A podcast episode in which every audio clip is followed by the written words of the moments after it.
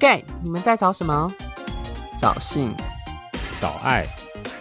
还是找自己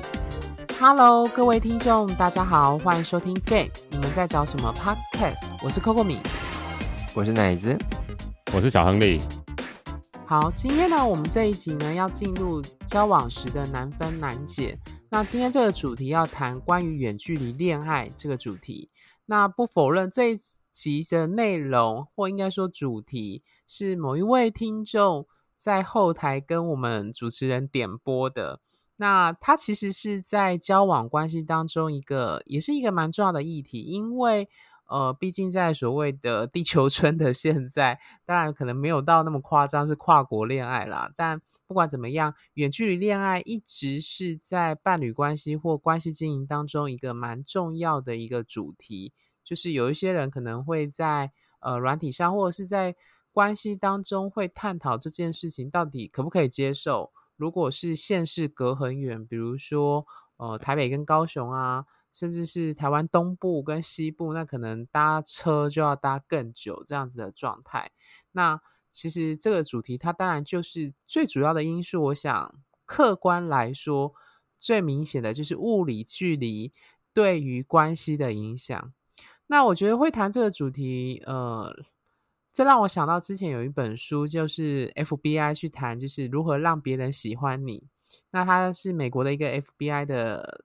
探员，他就来谈说人际关系互动的一些基本的原理。那个原理，他写的非常的像数学公式，就是呃，的确你可以说他是有经过实证研究，然后他们在呃调 FBI 的探员在使用的时候，真的是知道这些规则。那它其中有一个要项，就是关系如何培养别人对你的好感，以及那个关系的，你可以说是一般广义来说的关系的互动上来说，他书里面就提到说。物理距离是一个非常重要的，你可以说是变相。那我想这件事情应该大家不得不承认一件事情，就是比如说你原本是在某个县市长大，那你可能在那一段在那几年当中，你会认识那个区域为主的朋友，包含圈内的朋友。那如果你今天突然换了一个非常，比如说远的跨县市搬家工作关系，势必物理距离就会影响到一些你原本跟这些朋友之间的互动，比如说可能是聚会，比如说可能你们会约一起打球，比如说或者是你们会约一起运动，或者是等等的各式各样的状况。如果你的县市距离是那种我刚刚说，比如说高雄跟台北。虽然有人说现在台湾是一日一日生活圈啦，就是你坐高铁可以当天来回，但我想对大部分的普通人来说，应该不是那么想要这样子的。呃，只为了聚个餐，然后跑上去再坐高铁回来，可能你还要有一定的经济能力了，才能这样子的花费。但不管怎么说。物理距离的确是我们人跟人之间互动的一个，你可以说是基本的要件，也可以说是一个限制。那以我自己的经验来说，我们刚刚举的那个朋友的例子最明显就是，呃，我是大概两年、三年前搬来台中，那之前是住在高雄住了好多年，所以那势必我就会感觉到说，它就是影响了我原本。在高雄那认识的一大群的圈内的朋友的关系，这势必会有影响。当然，有人会说，社群媒体、IG、脸书等功能那么兴盛，大家可以随时语音啊、拨赖啊、联系啊，可以讲视讯电话啊等等的。它的确是，嗯，托网络世代跟智慧型手机的福，我们随时随地都可以有联系。它的确是有帮助，但是。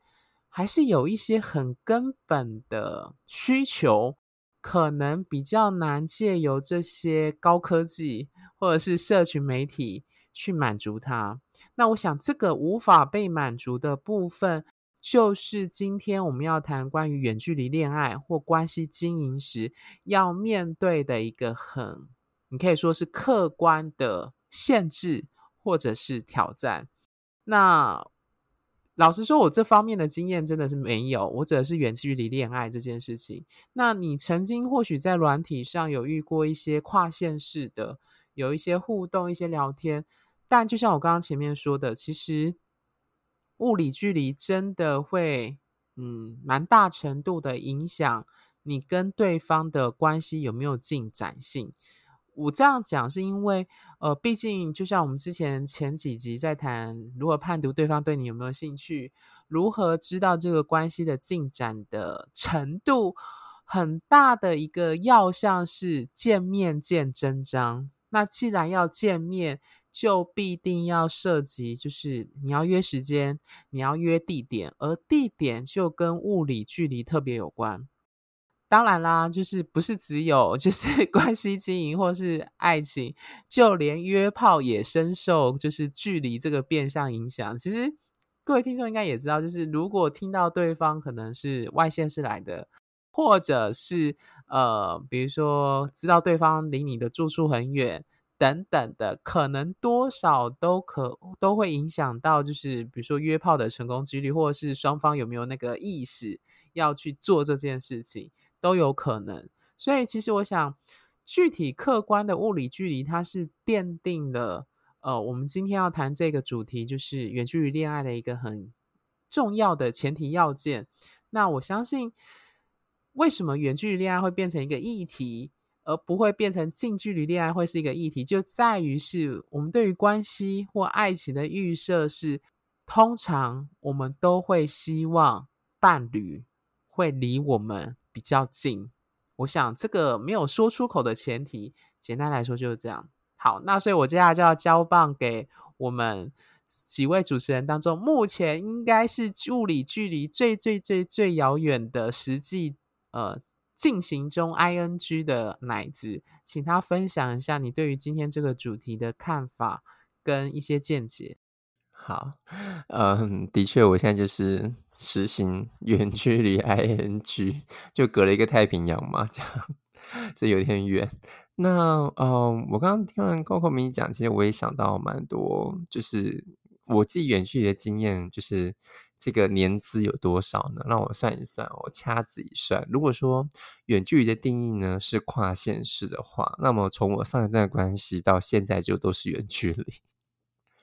就。这资历还蛮深的，但是我必须要说，就是即使我资历很深，我还是在学习如何经营远距离这件事情，因为它其实还蛮困难的。那但是你说困难，嗯，也不会到说真的无法做到。那嗯，换一个角度来讲，其实，嗯，如果你们现在就是有。伴侣关系经验的人是住在一起的话，那我觉得那可能要克服的困难会比我自己觉得远距离好像还要，就是不会比他少这样子。因为每段关系，即便你是物理距离非常近住在一起，或者是你远距离，都有不同的课题要克服，所以不会，我我并不觉得远距离要克服的会比较多。好，那在这个前提之下呢，我就先来谈谈我自己的经验。那我自己呢，在前一段关系，呃，如果大家听过去有听过我们 podcast 的话，我常常讲到我前男友。那我们那段时间呢，六年来，我们其实只住在一起，大概半年到半年多，半年的时间，就种种加在一起的话，就是大概半年的时间。那其他时间，我们大部分都是跨县市的远距离。那那个时候，一来是我们是学生，二来是因为我们在工作的时候，我们所就是就业的现实不同，再就是有很复杂的因素。关于我当时呃被我家人出柜，所以我也没有办法这样是直接跑去跟他住等等的原因，所以我们住在不同的现实。那嗯，远距离怎么经营呢？其实我觉得最重要的一件事情是。双方都有意思，就是都有那个意愿去经营这段关系，这会是最重要的事情。因为如果双方都没有都没有这个共识的话，那么远距离是不可能谈的。我觉得是很难谈成的，因为你没有办法常常见到彼此，你可能最呃最长也可能就是一周见一次，那有可能最少有可能有时候一两个月才见一次。那像我现在隔了一个太平洋的距离，我们真的就是。一起一会，就是最多可能是一年见一次这样。我说是实体的见面，所以呃，我觉得远距离最大的挑战呢，就是两两个人都有，呃，两个人或很多人啊、看你们怎么去，你们的关系是什么。那如何就是都都想要经营这段关系，然后特别是在没有办法常常见面的情况下经营这段关系。那这个有意愿之后呢，会进展到下一步，就是你们如何去解决没有办法见面的这一些，呃，如何去因为没有办法见面而去增进彼此的关系，去增加这些热度。那当然有很多方法。以前可能我还听过，以前有人是用传真的，就是写信传真。那这个有也是以前的方式。那当然现在有很多种方法，现在就有很多的选择。例如说，现在通讯软体，像呃，我们现在手机很方便，我们可以私讯，我们甚至呢，呃，还可以呃，马上就有 Line 啊，有其他的通讯软体啊，可以立马传讯给对方，就不太需要等这么多的时间写信再传到对方身上。所以这些呢，非呃，就是非见面的方式的通讯方法，可以增加彼此在因为没有办法物理距离见面而去培养感情的方式。只是这些当然都很难取代，就是就是人在旁边这件事情，或很难取代体温这件事情，这个是很现实的。那要如何去克服这样的障碍，我觉得也是远距离很大的很大的挑战。所以这是我第一点讲的，双方都有共识要继续经营关系。那再来呢，就会到很现实的现实面，就是性这件事情。的确，嗯。在男同之中，性占很重要的角色，所以远距离来说，性也是一件很重要的事。可是呢，要如何去因为彼此无法见面，去拥抱到对方的体温，而去解决彼此对于性、对于呃渴望对方的那个性的冲动跟那种性的解决，那就会比较困难。那这个时候呢，我觉得就要好好的去谈。呃，如果彼此没有办法在立即去满足对方性的渴望的时候，你们可以怎么解决？或你有什么方式去解去解决？那我觉得这其实有很多的方法。嗯，所以这部分我可以等下再跟大家好好谈。那再来第三个部分呢，我其实我其实很重要要谈的一件事情，除了其实一二三都会。都是串联的。第一个是两个都有意愿，第二个是性的方方面的一些呃协调跟如何去解决。第三个部分我觉得是很重要的，就是信任感。那在远距离，因为你没有办法常看到对方，那你如何去培养那个信任感？我觉得信任感有很多种面向，它不单单只是性哦，不单单只是对这个关系的，就是如果是两个人关一对一的话，不单只是对这段关系的忠诚。他更更多时候的信任感是一种，我觉得是一种，我我不喜欢讲信任感，我觉得应该是一种安心感。就是我以前人家问我说，嗯，远距离的关系到底怎么经营，或是你觉得远距离好吗？嗯，我没有，我不我不觉得好或不好，但是我常常会回答对方，就如果今天我在离开这个人我会很难过，那在我心中我相信他的时候，我会觉得很心安，即使他不在我身边。那我就会觉得这段关这段关系会支撑我生我每天的生活。那这个就是我认为远距离带给我最大的，呃，说未见吗？或是这也是让我继续经营下去的动力。所以我觉得去，我觉得那种信任感是，或者是那种心安的感觉，是彼此即便隔着很遥远的距离，你还是可以觉得你跟这个人在关系里面那种心安跟那种连接感，我觉得这很重要。但这个部分来自于你们还没有远距离，或者是你们之间，即使你们是远距离，你们关系的培养跟你们的默契，以及你们。前面这两这两个条件的累加，跟这两个方式的经营，我觉得呃这蛮重要的。因此呃这是我自己的经验，然后我给大家参考，就是我呃一路走过来远距，我觉得三个条件或者三个三个状况需要三个面向呢需要去面临的挑战。当然它有很多很困难的地方，但是我我相信嗯。哦，我我自己有很多的方式去解决这部分。那也许等下我们可以多聊一下这方面怎么去，我怎么去解决，要吗？还是我先讲？嗯，不会，我觉得奶子你很厉害，你马上就已经整理了三个重点，而且这三个重点非常非常的精确。第一个就是你提的说关于就是有没有意愿，而且这个意愿是一个铜板拍不响，毕竟我们说过关系是一个铜板拍不响，所以一定要双方都有意愿要继继续维持这段关系的前提。然后你提的第二个重点就是非常现实的性的部分。那虽然 讲到这个部分，我就想，嗯，当今社群媒体非常的厉害，我相信有一些听众可能会用远距离的那个叫什么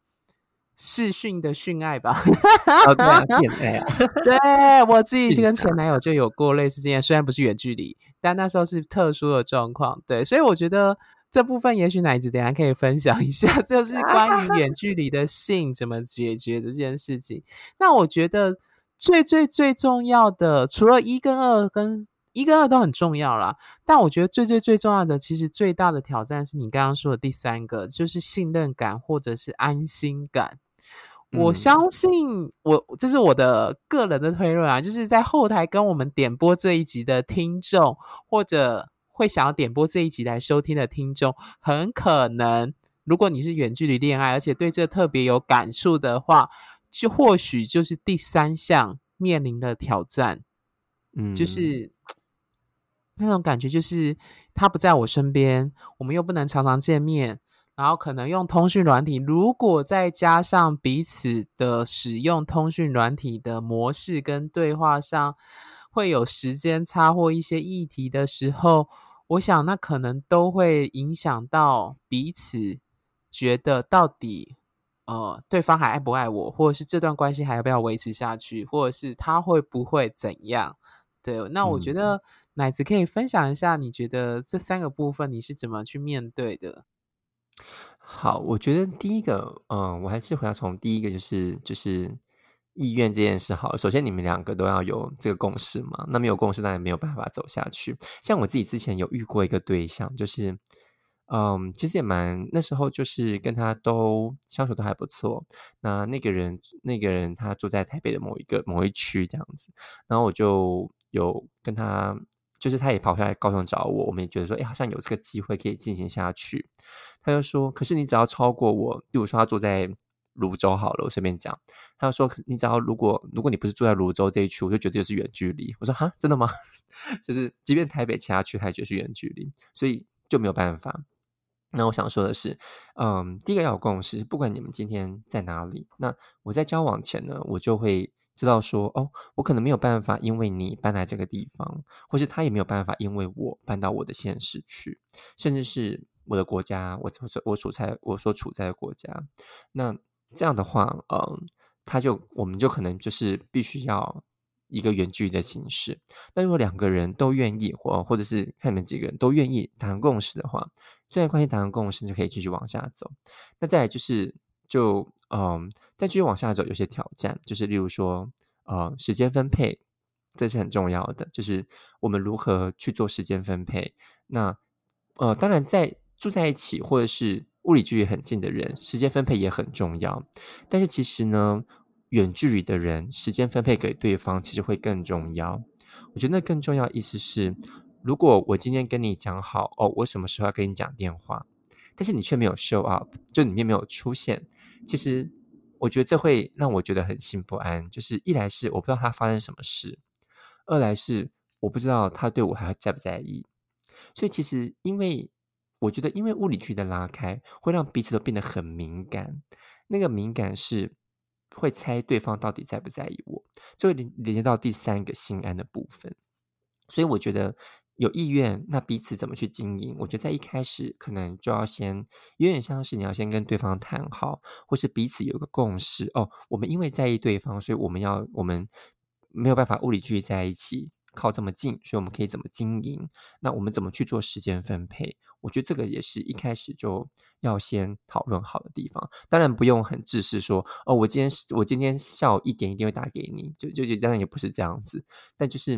嗯，就是有个。有个默契跟有个共识，哎，彼此可以怎么去用什么样的方法去缓解无法见面的焦虑？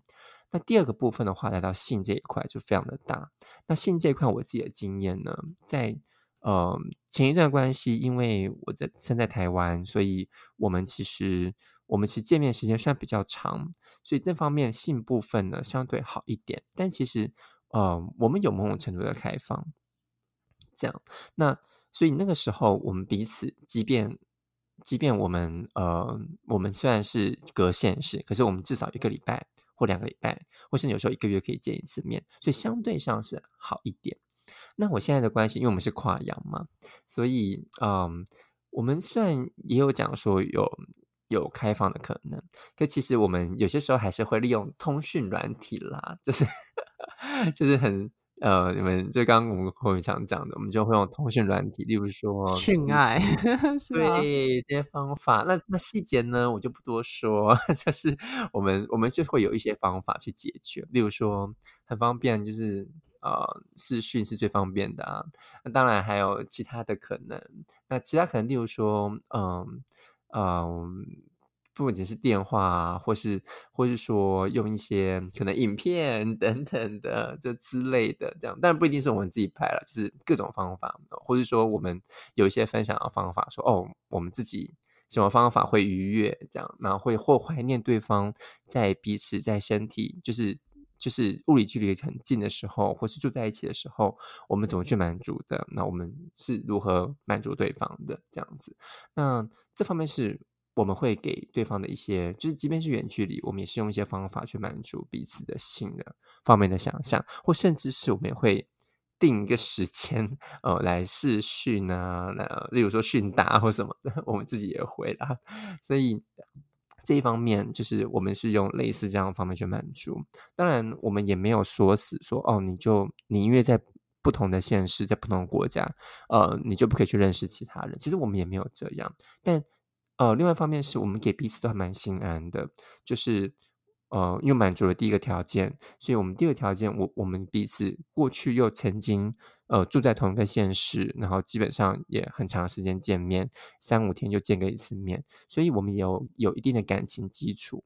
就我们可以做到目前这样子，希望未来也可以。那这个方向呢，是我我目前觉得，因为这样子，因为有前面那个条件，彼此都曾经有感情的基础，所以现在在实行起来会相对有些挑战，但是相对有这样有继续往这个方向进行。那第三个部分就是怎么样让彼此心安。除了前面我讲的两个方式之外，我觉得那个心安程度就是，嗯，你如何做到让对方让对方了解到，哦，你今天没有，你今天在忙，或是你今天没办法回我的时候，你不是，嗯，就是让对方有安全感。那我们让对方有安全感的最大一件事是，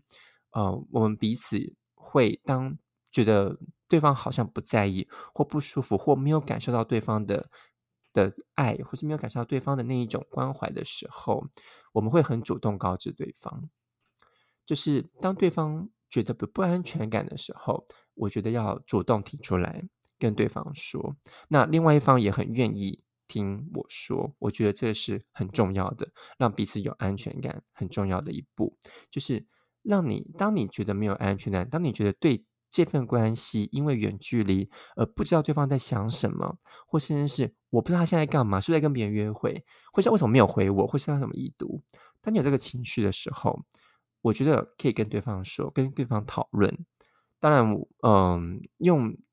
我比较赞同，呃，是用讨论的方式，不是用争吵了。因为我觉得真正的不安全感其实还是来自于自己，是你自己对这个关系的不安全感。当然，对方可能让你，对方的行为可能让你有不安全感，可是其实最终究底还是你自己对这个关系的不安全感多一点。所以，我觉得跟对方讨论很重要。就是，诶，为何你做这件事情，或是没有在这个时间点回我，让我会有一种不安的感觉，或者是我需要你怎么样回应我，让我觉得我们在关系里，让我觉得，即便你不在我身边，我可以感受到。呃，你你的温度，或你你文字上的温度也好，或者是你关心的温度也好，或者是你的那一种关怀的程度，所以这个方式呃就很重要。可是怎么去做呢？每一个人的方法不同。呃，我必须要说，即便像我现在，我还是会写信回去的人哦。就是我还是会写文字的人。哇，对，但我不知道我男朋友会不会觉得啊，文字好棒哦，还是他只是觉得哦，你文字很美，这样我不知道。因为我对你男友的理解，我觉得他是属于行动型，不是言语型的类型。对，所以嗯，但我这个培养是来自于我的前一段关系，是我的前男友，因为我跟我前男友跨县市远距离，我们是会交换日记的。嗯，我们那时候是会交换日记，只是 太厉害，但是没有到每一天啦，就是可能有时候可能一开始可能是每一周，或者变什么每一个月 这样，就没那么认真。对，但是我们要工作没？对啊，可是我们还是会努力去做这件事，因为就是因为他喜欢文字，所以我就会用文字表达给他。那我自己也很喜欢文字。所以那个时候的培养，让我觉得，给给对方手写的东西是一种温度跟一种，嗯，一种感受，就会就是当你收到信的时候，我会感受到对方的诚意，这是我的方式。当然不是每一个人都适合这么做，所以这是我的方法，或者是或者是例如说，有些人就是像，呃，我男朋友可能就是比较喜比较喜欢吃东西吧，所以可能我可能就会带一些就是。就会想到，哎，也许我可能会寄一些吃的东西给他，哦，或是什么之类的。像之前在台湾玩，我如果去别的县市玩，我可能会寄一些吃的东西给他，这样子。那或者是呃，用其他方法或送礼物，这也是其中一种方式。那嗯，所以我觉得有很多方法，去让对方感受到你的温度跟你的在意。只是这些在意的程度跟方式呢，必须要有一种共识。就也许我觉得好的，对方不一定觉得好。因为你知道是远距离，所以有些时候你可能很多时候会花很多时间在猜想，这没有办法，因为一定会。但这个猜想呢，它不不一定是不好，因为猜想代表你在意，那因为你在意，你就想要解决，所以因为想要解决，就需要讨论。呃，你也会感受到对方是不是愿意跟你讨论。如果对方愿意跟你讨论的话，代表他也在意。那他在意，他就会去找出方法，让你觉得。让你安心，让你舒服，但是方法真的很多，所以不一定。所以我说这是一种磨合，这是远距离的一个磨合。如何让对方感受到你，好，或者是如何让你感受到对方？当然，你说近距离的伴侣关系会不会有这个挑战？也有，只是他们很多方法可以用身体这件事情或实体见面来满足。可是远距离需要在这件事上做最大的努力，因为你没有办法用身体或是。立马见面来做满足，甚至你都拥抱都没办法拥抱对方。那讲一个很难听，拥抱都没办法拥抱对方，如何去感受到感受到对方的温度呢？是不是？所以这部分就需要花很多的时间跟精力去做协调，去达到一个平衡点，达到一种一种沟通有无。那这部分我觉得是最困难的。嗯，OK，谢谢奶琪精彩的分享。好，那小亨利嘞，你在过去的经验，或者是你对于远距离恋爱跟关系经营的一些看法，跟或者是你对奶子有什么问题想回应？这样？嗯，刚听完奶子的的呃分享了这三个很大关键的要素之后。对于我现阶段来说，我会感受上会有一点，嗯，觉得这个啊，天哪，好难呐，而且好辛苦啊，就是真的还蛮挺辛苦的。那那我觉得感受上是关于呃，关于远距离恋爱这件事情哦，是嗯，在于是你一开始就是已经在执行这件事情，还是后来才转变为这件事情？这样子的呃的切入点有一个很大的关键哦。是，如果刚开始你就是以这样的方式去进行，那我相信或许在某些层面上你的接受度会比较高。那在如果是逼不得已在后来第二次才呃第二个阶段才发生，必须要呃一起有这样的共识来完成这样子的的的状态的话。或许在我自己的看法上面，它会有些许的难度，就有点像是奶子刚分析的这样的状态，它的难度真的是有一定的，那就必须建立在于刚呃奶子有提的那三个关键点上。那最后最后就是有一个东西，就是所谓的呃信任，可以让对方得到安心的感觉，心是在彼此的呃呃呃的关心之上，绝对不会呃因为这样子的呃。物理距离就会产生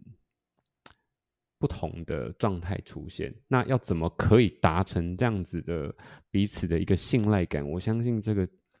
是一个很大的考验，那也是会很辛苦。那所以，如果如果我可以选择的话，如果我可以选择在最一开始的话，其实我 我会选择避免有这样的 状态发生。我必须老实说，因为已经看到后面会这么辛苦的话，其实老实说，嗯，即便我真的很喜欢，或者是嗯一见钟情，然后觉得非常欣赏对方，还是等等之类 whatever 各式各样的原因。我可能会有一点点却步，因为他可能会花掉你非常多的时间在做这件事情。那如果是后面的状况是逼不得已的，呃，造成了这个局面的话，那如果是我的话，我就会好好的把自己准备好，好好的花点时间跟对方达到共识，彼此的信任，那再准备好自己的身体跟心灵。好好的做这件事情，那会不会这样子的呃副作用的的反应上面就会减少很多不必要的伤害？对我想法大概是这样的，我我现在就是能够避免伤害，就是减少伤害，这样，嗯，大概就是这样咯。OK，其实我刚刚听小亨利的讲，我就想到一句话，叫做“由俭入奢易，由奢入俭难”。可是我后来突然想到这句话，就是想说，嗯，可是也许这个法则对某些人来说不一定适用。我为什么会想到这句话？就是我同意刚刚小亨利说的，如果你们一开始不是远距离，那你后来因为工作或者是各式各样的理由，呃，在一个非自愿或非。双方毕竟人生有很多的挑战跟议题，可能不是只有谈恋爱，所以因为工作，因为家人，所以必须要换不同的限制、县市或者换国家的话，那势必就会面临我我们刚刚说的由俭入奢易，由奢入俭难。如果你原本很习惯近距离的关系经营，那势必就会出现一个对照组，就是。很大的不适应期这样的状况，但是也有人什么，有人不是说什么小别胜新欢嘛？所以我就在想说，对于那些一开始就能接受远距离恋爱的人，我其实还蛮还蛮好奇他们的关系经营的方式，也对。但是我们四个人好像没有人一开始就是远距离恋爱的起头，然后交往到之后的。我自己应该是吧？两位伙伴有人是这样吗？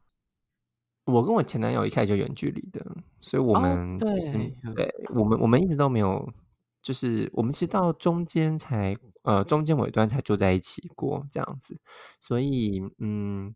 我觉得我觉得为什么？其实我相信在听的。听的听众们有一些，其实我觉得有一些应该就是开始就是远距离，但我我想说为什么原因是我刚刚也少补充了一点，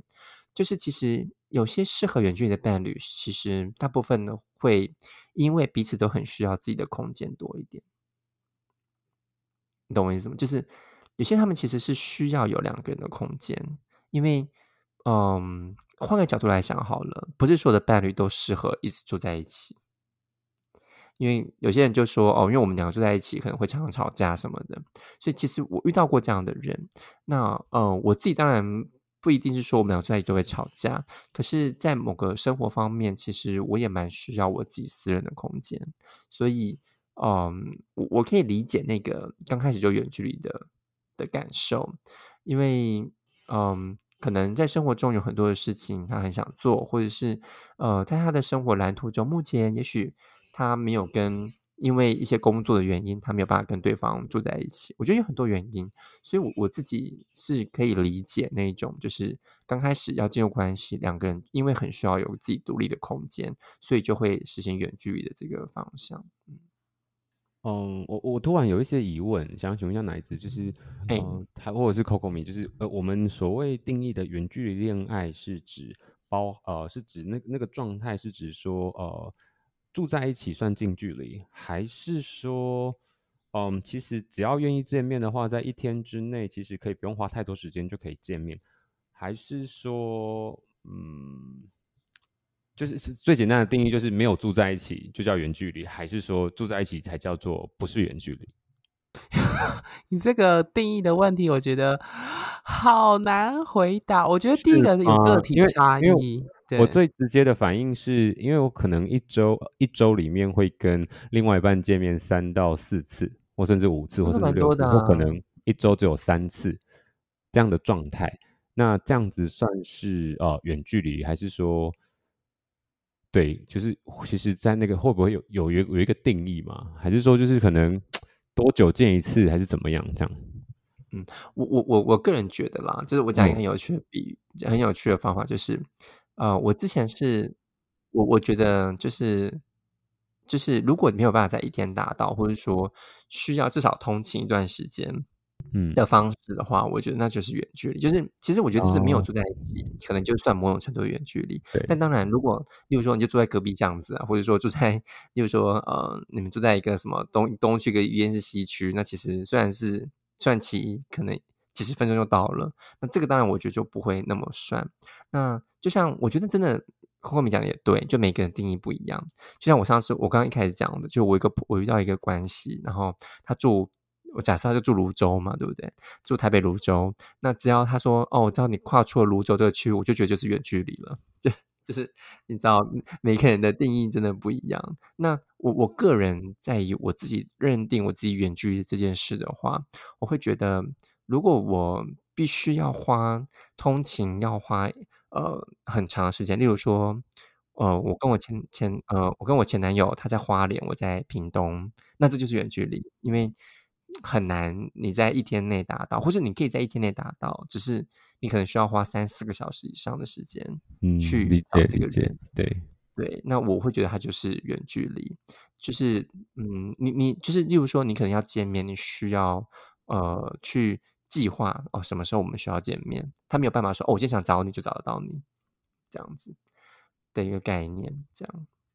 我分享我的看法。我对远距离的定义就是：好，我这样讲好了。如果一个住台北，一个住高雄，我相信百分之九十趴以上的听众应该都会觉得这是远距离。那所以我觉得这背后意味的一个核心的概念，就是刚刚奶子说的，就是因为距离跟时间是呃。成所谓的就是相关系数，那个相关系数就是你距离越近，你花的时间就越少。我指的是你们能够见到彼此要花的时间就越少。所以反过来说，你们距离越远越远，你们要花的时间就越多。那那个时间就是成本，讲直白一点，就是关系经营的成本，就是。你必须要花，可能以前还没有高铁的时候，你可能就要花三四个小时、四五个小时，你有你才有办法从高雄跑到台北，类似这样状况。对，那可是对现在大部分出社会的同志或要经营关系的时候，你每天要上班，你可能就势必要在假设你是周休六日，那你就变成是你的那周休那两天才有办法，比如说下班之后，我这样讲好了，就是。你今天下班之后，你还能够跑到你男友家，然后隔天还能继续上班，那我相信这样子应该就还不算远距离。当然，我知道有一些人很很厉害 这样子，但那又是另外一个状况，就是个人的意志力。但一般来说，我觉得如果你就是那一种只能够周末才有时间能够花在交通跟行动上。刻意去找你的伴侣的话，那个通常应该就算是远距离了。那如果你是同一个县市，那相对来说，我觉得你要遇到对方，当然就还是有办法，只是你愿不愿意，或者是时间的排程上能不能够彼此觉得要空出那个时间去做这件事情，这是我的想法啦。对，对。我我觉得啦，就是你说距离到底远跟近，我觉得 有时候是看有没有心这样吗？对，有时候有时候就像对啊，像你们说也是远距离，距离再近也变得跟远距离一样，那就是没有心哦。啊，对啊，那就没办法会更辛苦了，那结婚会更辛苦，我觉得，嗯。你说，就算睡同一张床，床上也是同床异梦的概念。那就那那就是远距离。那我觉得那 那应该是心理上的远距离这样子。嗯，OK，好，那呃，今天到这边的两位伙伴还有什么想要跟听众补充，或者是如果有听众正面临这样的议题的话，有什么话想对他们说？小亨利，嗯，我不太知道那个啊、原本需要我们开这集的那位听众朋友，他需要的答案是什么？但是其实我相信这个答案应该在你内心，你应该早就知道你自己适不适合了。你只是或许是在某个程度上，你想要有一个人帮你确认你这样子的方式到底适不适合你。那又或者是你需要更笃定的答案，才知道说你自己适不适合这样子的一个方式来经营你的爱情或恋爱。那当然，当然没有人可以帮你决定。那刚刚也听到奶子的分享，就会有相对程度上的困难。那你如果已经心里准备好去接受这样程度困难的时候，或许你可以全力以赴，并不会吃亏。那或许你也可以停留在原地，或者是走另外一条路，这也是没有对与错的。那最好的祝福给你，希望这样子有帮助到你。嗯，OK，谢谢小亨利，奶子嘞？嗯，我我觉得的确就是像小恒讲，就是好像听起来远距离真的很难很难哦。呃，我我必须要说，每个关系都有它的挑战，所以不管物理距离是近是远，你们都有不同的挑战。就这个挑战，它本来就不会是简单的，因为它是挑战嘛，对不对？只是，嗯，在远距离的关系中，它需要挑战的东西可能会跟近距离不一样。那它很多的部分呢，是因为无法彼此靠近，而呃需要跨越那一些不能靠近的感受，去感受对方。但当然，它也给你有足够的空间跟你自己的时间去想你自己这一块。所以，我觉得远距离关系某种程度也可以帮助你去了解，呃，你到底适不适合这段关系，或者是，呃，你爱这个人吗？或者是说，呃，你需要你你对这份这份关系而言，对你的生活是什么样的影响，或者是你有没有感受到被爱啊？嗯，还是它只是一种习惯？我觉得这这个部分在远距离的方面有很多是有很多心理上的部分可以去做咀嚼的，特别是来自于你自己，呃，你自己反馈这段关系，或这段关系反馈你。当然，你也会有空间跟时间，好好去思索你们的这段关系。那当然，呃，有人会问我，相信很多人会问，会不会其实远距离的关系，到最后跟对方的经营都是你自己想出来的？我必须要说，有些部分是的。可是，嗯，换个角度讲，难道你跟近距离的关系，很多时候在跟对方交往，难道不也是你想出来的吗？所以我想说的是，在其实人很多时候，我们在对关系都会是一种想象的战争，就对方是不是我想的那样，是不是怎么，是不是怎样？但不，即便如此，其实这最最后的要讲的，我想讲的部分就是如何在这段关系中，你很清楚知道你你在关系内，呃，你跟这个人相处，你有感受到对方给你的，呃，你感受到这个人心安，跟感受到在这段关系中，呃，你安然处之。那不管是在近或远，那我觉得那都是一种练习，跟一种呃一种协调自己对于情感方式的一种关系，呃一种状态。所以，嗯，它是一个挑战，没错，但同时它也是一个，它是既是对你们之间的挑战，也是对你自己的挑战，去衡量你适不适合这样的情感，或是去衡量这段关系对你的呃需求，会对你对关系的渴望，或甚至是关系对你的渴望。那这部分我觉得它蛮难的，它呃也是一个认识自己的过程。可是呢，如果一旦知道，如果你一旦清楚，对我在这个关系中，我真的真真正正恋爱，那我也知道这段关系给我的感觉，以及我为什么需要这段关系。那么我相信，在经营远距的关系，你你就会知道如何去安然处之。嗯，OK，谢谢奶子。呃，我这边想要做的结语就是，呃，我前阵子有跟奶子聊到一个人际关系互动上一个非常有趣的，那叫悖论嘛，悖论这样子，对，那个叫念悖论，那就是我们说距离会产生美感，那时候我们就要讨论这件事情。然后我我下一句就补说，嗯，距离会产生美感，但是太远的距离会产生疏离感。所以我们知道近距离才会有亲近，才会有熟悉，才会有安全感。可是你距离太近，又容易产生摩擦跟碰撞。但是距离远或许有美感，但是远到一种程度，就会就像我们今天探讨的主题——远距离恋爱面对的那种，呃，有没有意愿、性的议题，还有彼此有没有安心跟信任，有没有那种同在感，又是另外一个挑战。所以。呃，有时候我觉得录这个 p a r k e t 的节目到现在，有时候我从来，有的时候，有时候我会想法，当我讲出一句话或描述一个状况的时候，我会心里想，嗯，可是用另外一个天秤另外一边的角度来看，好像也不一定是一个唯一的可能性。那就是，所以到最后都还是回到各位听众自己身上，因为每个人的那个差异，还是反映出你对干关系的想象跟蓝图。对，也就是刚刚奶子说的那种对于想象力的一个战争跟战斗这件事情，所以那个解的那个锁，最主要的大部分啦，还是在于自己身上。就是因为我我们也有遇过有一些人，就是交往一定要同居的，没有同居他会受不了的，也有这种类型。嗯，对，所以就是最终你会从你的蓝图去意识到你自己在关系中是怎样的人。所以最终还是回到自己啦，对，对，哎，我我简单补充一下，就是提供一个小趣味的故事。就我之前在跟我前男友相处的时候，我们如何去解决彼此的，就是远距离这件事情。一方面，除了是写写信跟文字之外，我们还有就是彼此有就是交换那个同样的物品，像是玩偶啊这种。这你应该邱克明应该知道，有我非还记得，好像是三只，对不对？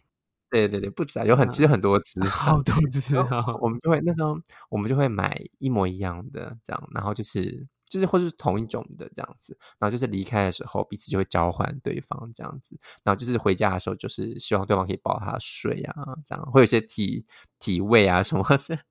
那可以去，就是离开对方的时候呢，或是出远门，我们都会带出去。然后见面的时候会带，然后离开的时候就交换给他，就是让他带回去，这样子就是让对方就有点像是假借对方，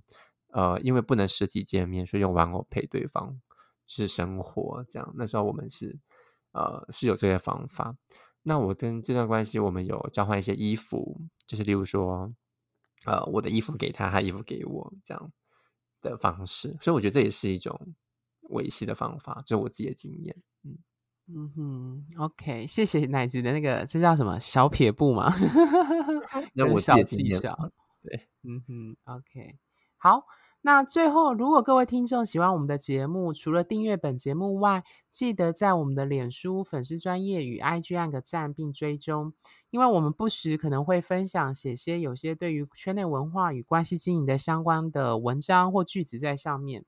那如果你对我们的节目有任何问题或建议，或者你本人正经历某些圈内或关系上的困扰与挑战，都非常欢迎脸书或 IG 后台私讯我们，或者是跟这一集的内容主题一样，就是因为有听众点播，所以你可以点播你有想要听我们讨论什么主题这样子。那非常欢迎各位听众跟我们分享你的生命故事与情绪感受。那我们这几位主持人都会看得到你的留言，而且会注明是谁回复你的问题。毕竟各位听众听到现在，应该都会知道我们几位主持人切入的观点和立场还是有不同的地方。好，那我们就期待各位的线上光临哦。我们就下下周见，拜拜，